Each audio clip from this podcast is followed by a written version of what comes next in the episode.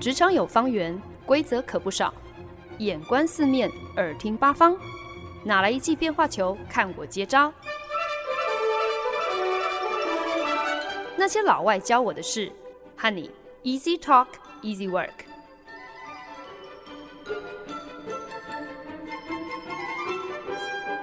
您现在收听的是《那些老外教我的事》，我是节目主持人焕恩。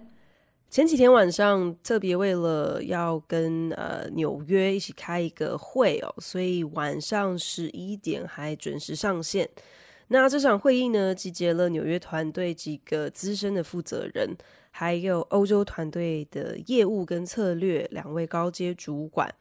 那因为我家老板一个正在休假，另外一个因为有家事，所以应该是从头到尾都没有认真考虑这么晚还要参加这个会议哦。所以呢，我则是唯一出席的亚太区域的代表。预计只有三十分钟的会议，有一大半的时间呢，我觉得我应该都是呈现某种诶略微恍惚、有点神游的状态哦。倒不是因为睡觉的时间到了，所以好像自己有点神志不清，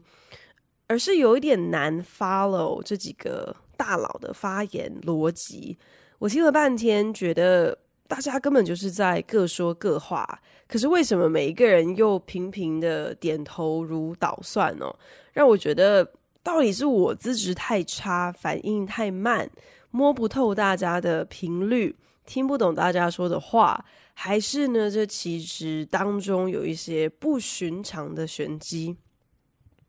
会议结束之后呢，我自己忽然才意识到，其实哦，刚刚上演的就是大家明明根本就是在鸡同鸭讲，但是竟然还能够有一种天呐，刚刚开的会真的是太有效率了，讨论真是热络，我们一定要定期的安排这样的一个例会，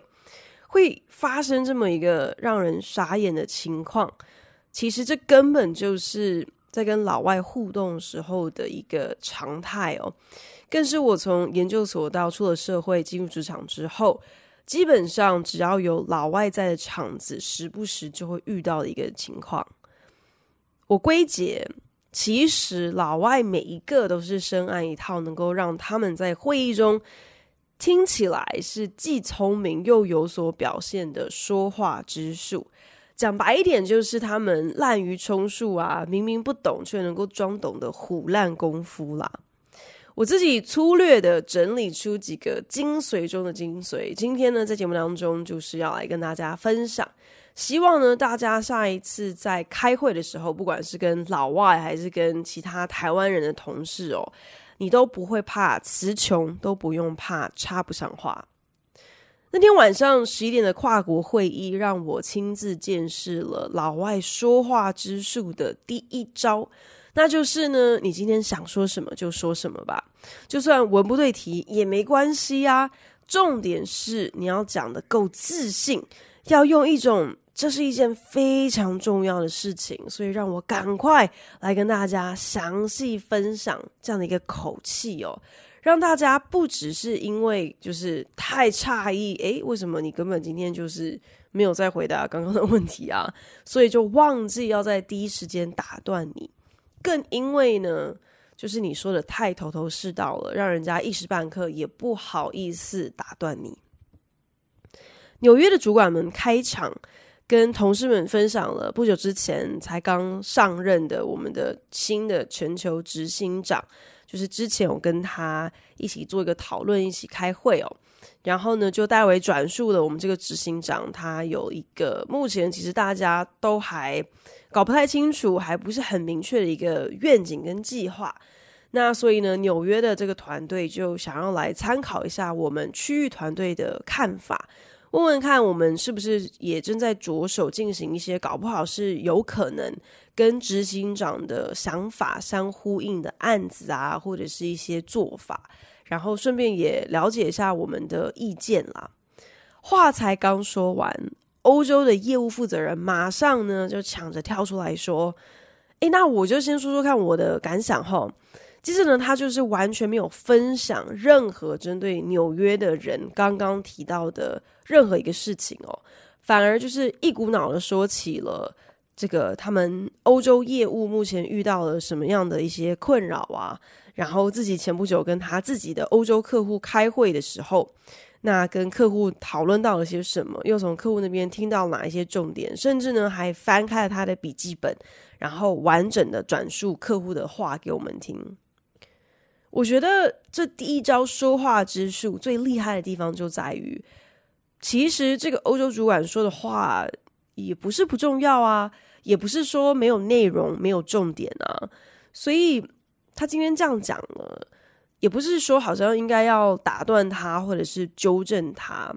可是关键就在于他根本就只是自说自话，他今天就是想讲什么他就讲了什么，也不管是不是牛头不对马嘴哦，重点是把他自己想讲的先讲完再说。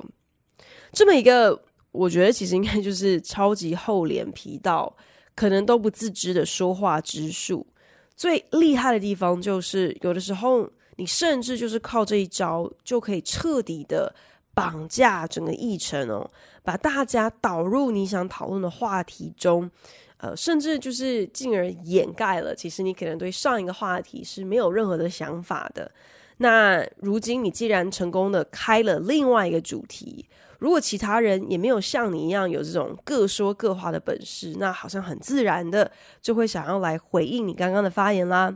那如果今天真的想要把讨论重点重新拉回到本来的主题上，那要么就是要靠会议的主持人出面，不然呢，可能就只能够期待会不会在呃这个会上有另外一个跟你一样很擅长，就是想说什么就说什么的人。能够跳出来反劫持今天这个讨论的主题了。去年呢，曾经出差深圳哦，拜访了某一个中国科技大品牌。那明明呢是要跟我们的一个主要客户讨论案情的，结果呢，这位客户却另外找来了五六个其他的员工哦，一起来跟会。为什么叫跟会呢，而不是开会呢？是因为呢，其实呢，这些人具体。到底是负责什么样子的工作内容？我们从头到尾完全没有搞清楚。因为呢，这一拖拉库的这个跟班，在我们长达两个多小时会议当中，一句话也都没有说，每一个人都就是埋首在自己的笔电中。当时一块出差的瑞士老板就忍不住低头来跟我小小抱怨。就说啊，这些人到头来都没有任何的意见，也没有任何的贡献，他们到底为什么要浪费这个时间来开这个会？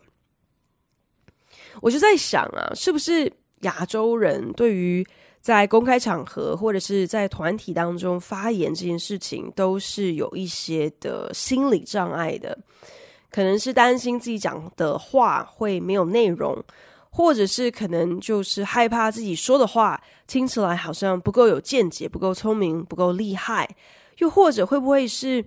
呃，因为会流于就是反正今天会议上还有很多其他比自己更资深的主管啊，或者是负责人，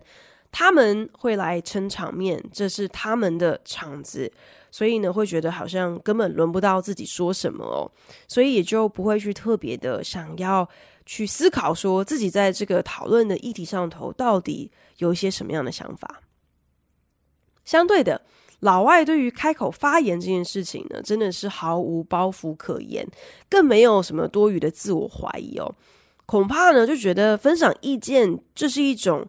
宣示自己存在感的非常天经地义的一个权利哦，所以呢，从来也就不会有太多的顾忌，更不会担心说，诶，自己今天分享的东西到底有没有内容啊？自己的逻辑到底有没有道理可言？因为反正重点呢是自己的声音要被听见。我觉得这种心态上的差别，真的让亚洲人在讨论在会议上头真的相对吃亏很多。在会议上或者是在课堂上要讲话。好像总是会被自己的一些瞻前顾后、绑手绑脚的，很多时候呢，反而因此就错失了一些发言甚至是发问的时机。其实真的是蛮可惜的。这个时候，老外虎烂的说话之术第二招就能够派上用场了。我在跟客户开会的时候，常常会遇到一种情况，那就是明明有别人在前五分钟或者是前十分钟才刚刚说过的一段话，客户呢会把同样一段话重复说一遍，其实呢就是一个回收再利用的概念啦，重新讲一遍人家刚说过的话。有一些至少可能还有一点羞耻心的人呢，可能会会提到说啊，我其实就像是某某某刚刚提到的。那这边英文呢，可能就会说 per what 某某某 just said，又或者至少会说我想要来呼应某某某刚刚的说法。那如果你可能是比较呃这个 gay by 的人哦，那英文在这边呢，可能就会说 I want to echo 某某某的想法。Echo 呢，在英文里面就是有回音的意思。那呃，其实呢，就是在这边用 echo 这样的一个有点 gay 白的转品哦。然后根本只是要重新把别人的想法原封不动的再说一次，然后讲得很好听，说哦，我想要就是给这个另外一个人他刚刚提的一些想法，就是呃做一个回音这样子。那当然更有一点良心的人，可能至少会换句话说啦，不会完全把人家讲的话照抄讲一遍哦。就是会会说，in other words，我换句话跟大家报告哦。虽然呢，想要表达的概念是一样，但是呢，至少就是不会是原封不动的重新抄袭别人讲过的话。其实啊，回收再利用别人说过的话，这招真的是非常好用哦。一方面呢，真的是省得你自己需要多花脑筋，另外掰出一个想法或者是立场。再来呢，其实大部分的人都很好心啦。至少呢，在台面上是绝对不会戳破，诶，你根本就是照抄别人刚的的说法这样的一件事情哦。外加如果人家都已经说过了，然后没有被反驳，没有被挑战哦，那么其实你就是大概知道大家对于这样的一个想法的接收度嘛。所以当你在照着说一遍的时候，肯定就也不会有人会来挑战你，来反驳你这一番话说的到底是对或不对喽。更棒的是，诶，有的时候其实大家也没有真的很认真在开会啊，搞不好之前那个人讲话的时候，其实刚好呃会议上头有不少人正在放空，刚好没有听到，所以呢，现在你再重讲一遍，诶，这是帮人家这个复习一下重点呢，而且呢，还说不定就是因为人家第一遍没有听到，才还想说，诶。我现在是第一次听到你说这一句话，还会以为说今天是你分享了什么独到独家的见解。其实呢，也算是这个呃助人利己的一一一招半式哦。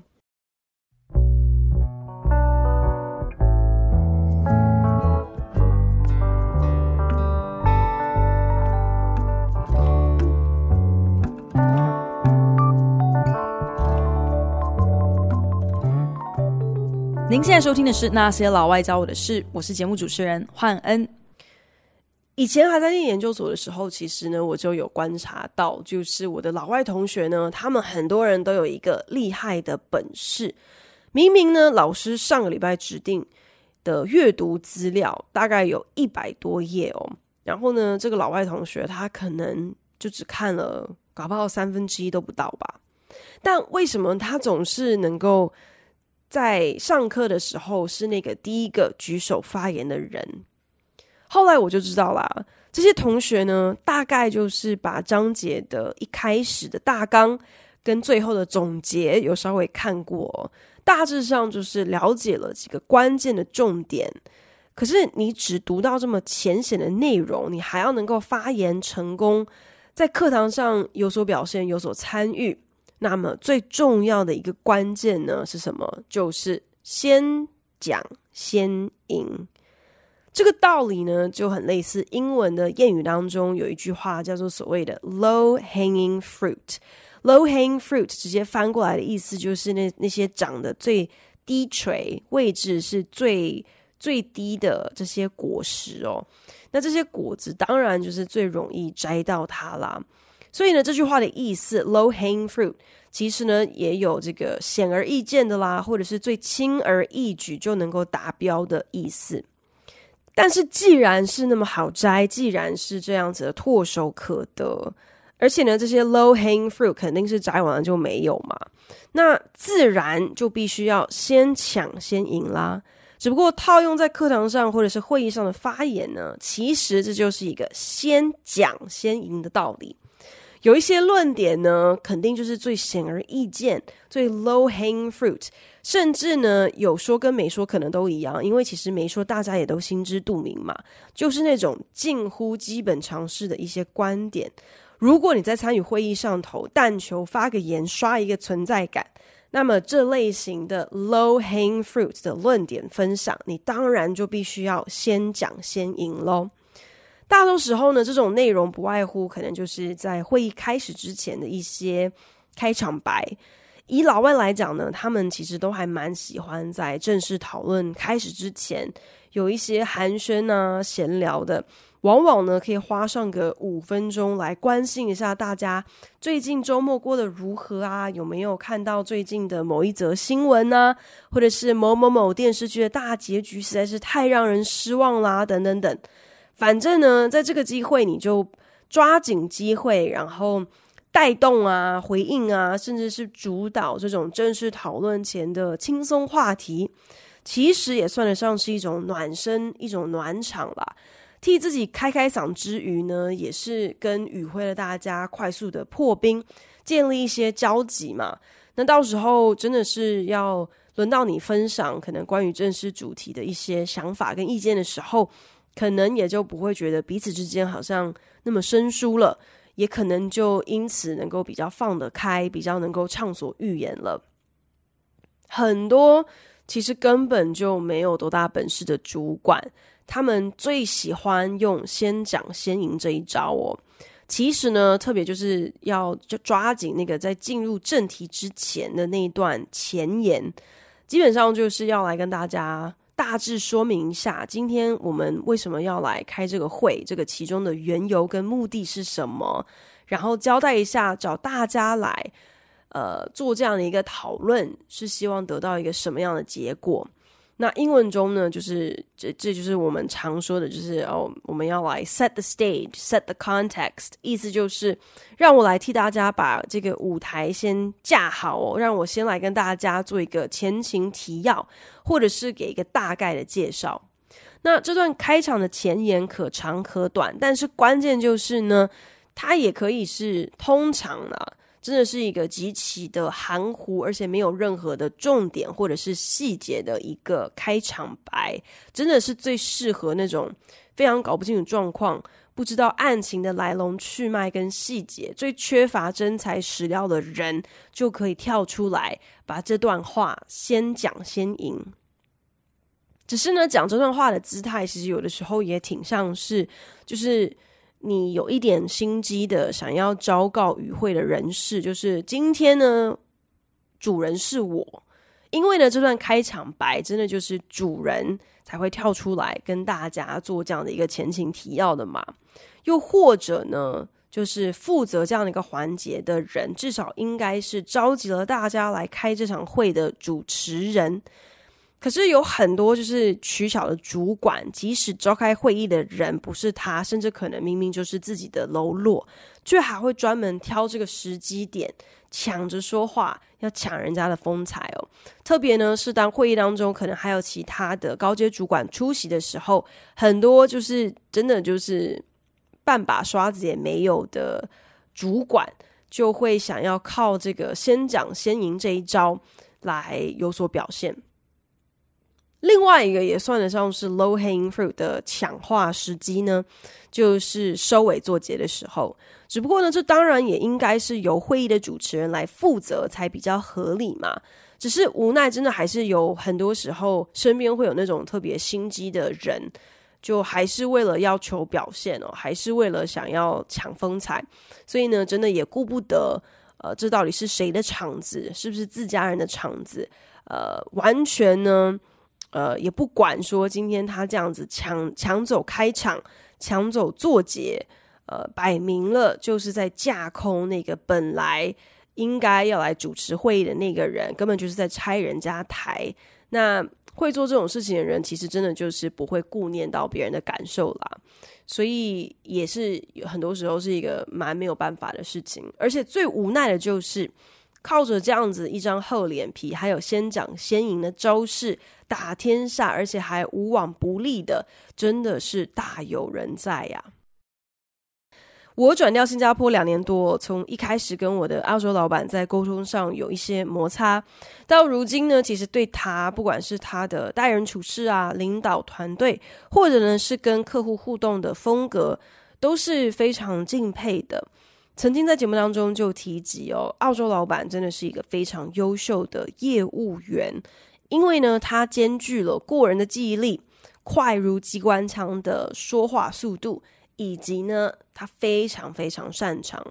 讲一句话，落下一整串关键字这样的一个本事。对澳洲老板来讲呢，他统管着我们这个大客户的业务项目哦，所以呢，他自然不可能熟知所有不同正在进行当中的案子的执行细节，像是什么媒体怎么下啊，广告怎么买啊，数据怎么分析啊，策略怎么发想啊，这些都不是他的工作嘛。毕竟他必须要顾全的是大局，他所要熟悉的不是这些执行的细节，而是大方向的进展。也因此呢，澳洲老板他有一个最厉害的本事。那就是 know enough to be dangerous。其实呢，这应该就是所有呃，可能下面有很多的喽啰的大主管应该要能够拥有的一个本事。意思就是，虽然呢，你今天知道的还没有到这个专家的等级哦，可是你已经有所领略了。你知道的是足以唬人的一些门道。这个本事最大的关键呢，就是呃，你在言谈当中。至少知道什么时候可以适时的抛出哪一些关键字，让人家就是把人家唬的是一愣一愣的。比方说，跟客户聊到我们要来拟定新的媒体企划案，呃，需要可能注意的事项，那澳洲老板就会很顺口的提到说：“对啦，但是呢，我们在讨论这些之前，我们要先搞定什么 journey 啊、content 啊、messaging 啊、insight 啊、data 啊。”呃，基本上就是这些这些 关键字，就是在讲说啊，我们需要知道这个消费者的使用路径啊，这些内容啊，搞定这些文案啊，了解数据从哪里而而来啊，要有一些呃消费者的洞察啊，种种种。嗯，又或者就是在他聊到产业相关的话题的时候，他也会随口说出很多跟科技相关的一些专有名词哦，像是什么哦，containerization 啊，Kubernetes 啊，blah blah blah。他这样子列清单似的落下了这么一堆关键字，确实提到的也都是重要的、必要的步骤。确实呢，讲到也都是产业中现在正夯的一些专业术语，是有关联性的，没错。可是呢，呃，也不是说他提出这些关键字有什么问题哦，好像说错了。关键是。今天，如果你具体的要想要请他说明一下，那我们是要怎么样子来设计这些 journey 啊、content 啊、messaging 啊这些跟这个企划案相关的内容，这些细节他基本上是没有办法讲得出一个所以然的。那你如果详细的去请教他说，诶，你刚刚提到的这些科技相关的专有名词，他们。具体的意思到底是是什么？是什么意思？那澳洲老板当然也绝对是一知半解的哦，没有办法去给你说明白，说他刚刚就是落下的这些乱七八糟的专有名词到底是是在讲什么。只是这一招就是落下关键字这一招，之所以可以屡试不爽，就是因为大部分的人通常也不会现场就逼迫。落下这些关键字的人，要把这些关键字交代清楚，所以你从来也不需要好像替你的关键字串烧，做另外的背书或者是阐述，也难怪很多人就很会用这一招，好像来表现说自己还蛮懂哦。其实你只是讲了一大堆非常笼统的呃这些词汇而已。真的是有说跟没说，其实根本也都没差。但是呢，即便如此，澳洲老板真的也就是靠这么一招说话之术，hold 住了非常多的场面。因为呢，要么他就是很聪明的会安排知道详细细节的属下一起来跟会，以防如果今天真的被问到了具体的想法或者是做法，那至少有人能够跳出来解答来解围哦。不然呢，就是往往客户他就会自动接话啦，也用不着老板去解释他今天抛出来的这些关键字串烧，我们到底要打算怎么样子来操作？反正别人会自动的接着说下去。关键字串烧这一招确实是老外非常偏爱的说话之术之一哦，在会议上头能够让你好像说了些什么很厉害的话。可是呢，其实讲的都真的是非常含糊、很概括的东西。但是呢，既然你已经抛出了这些大方向的东西，等于也算是就是完成了在这一场会议当中，在这个讨论当中的一个发言贡献嘛。所以呢，具体的细节跟内容，很理所当然的就可以推给其他人，要交由其他人，让他们呃也有一个参与讨论的。呃，地方嘛，跟要让他们能够派上用场嘛，所以呢，就是请他们来来提出想法、提出意见喽。也因此呢，以上跟大家分享这些说话之术，也都可以搭配另外一招哦，那就是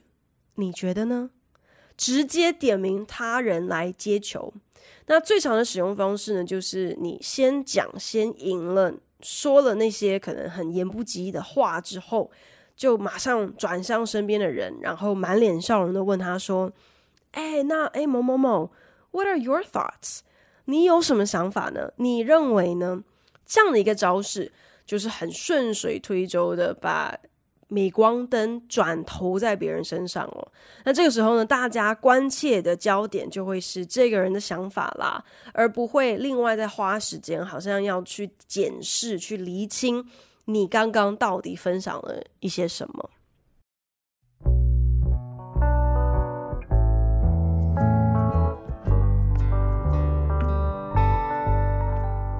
本节目由好家庭联播网、台北 Bravo FM 九一点三、台中古典音乐台 FM 九七点七制作播出。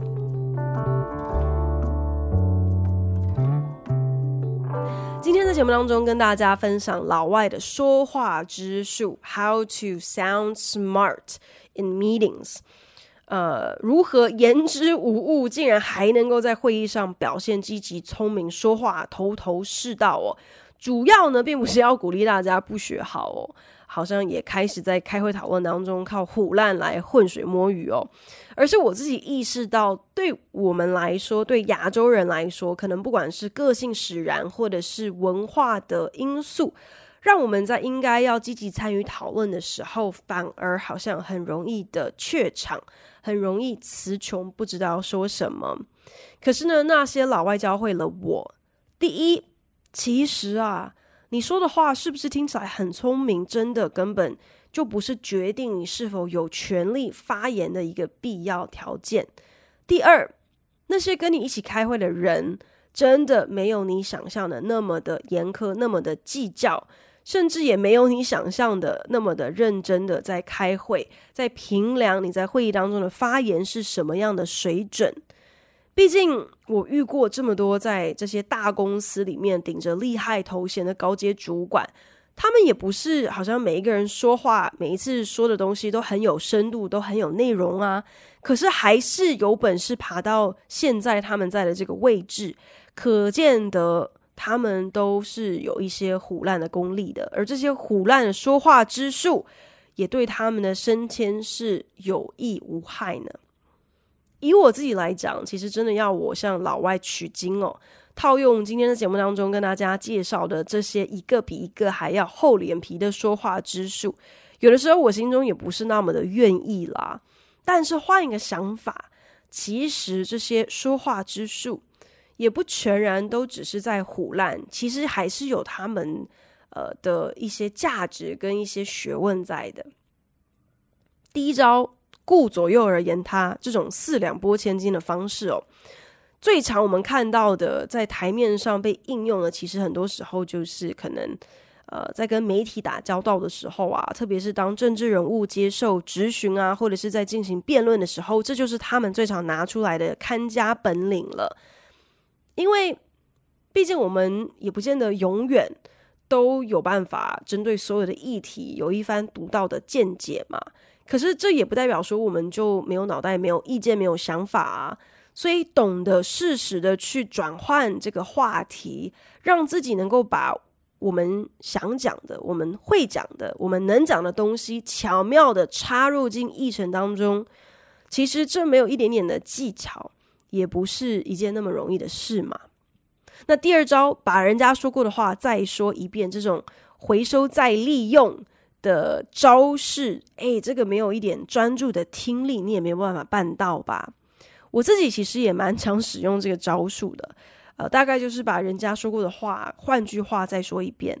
倒不全然是因为好像我很心机啊，或者是很懒啊，嗯，有的时候真的就是刚好有类似的想法嘛，英雄所见略同嘛，只是就是被别人抢先一步说走了嘛。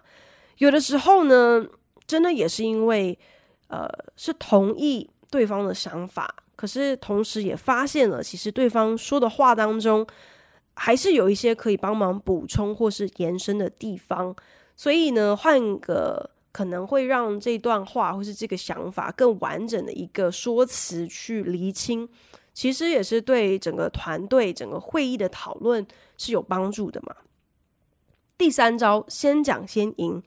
这个呢，我觉得其实真的也是一个需要有一些练习的招数哦。毕竟你要能够取得先机，你最重要的就是要能够看准时机，在一个不乱打岔、不插嘴、不打断人又不着痕迹的情况之下，抢先贡献出一个可能是大家第一个想到的念头。你想要得逞，你今天如果不够快、很准，你也是抢不到头香的。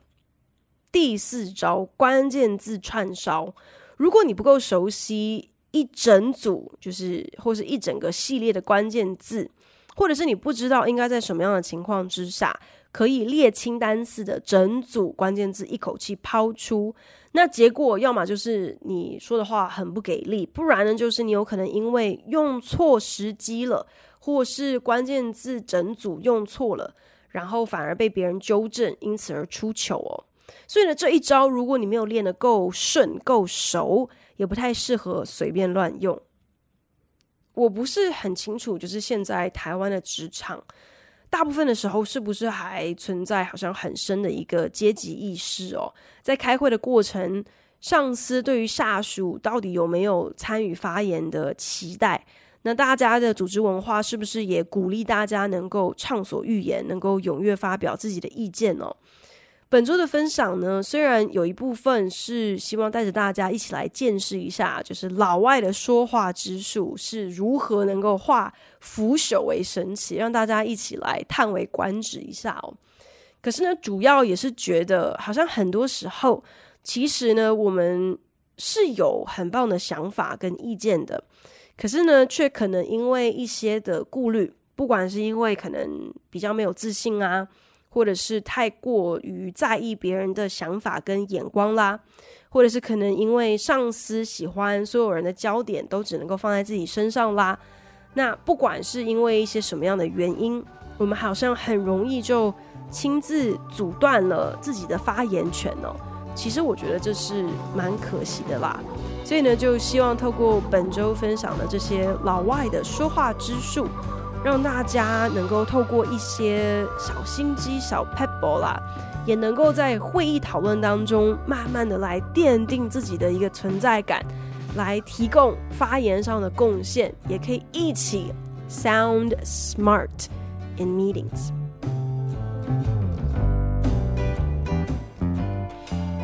感谢您的收听。如果您对那些老外教我的事有任何的想法、建议，我都非常欢迎你帮我到 Apple Podcast 打新评分，并且留言。也邀请你可以来订阅这个节目，不管你是用 Castbox、Spotify 或者是任何其他的 APP 平台，都可以找到我的节目哦。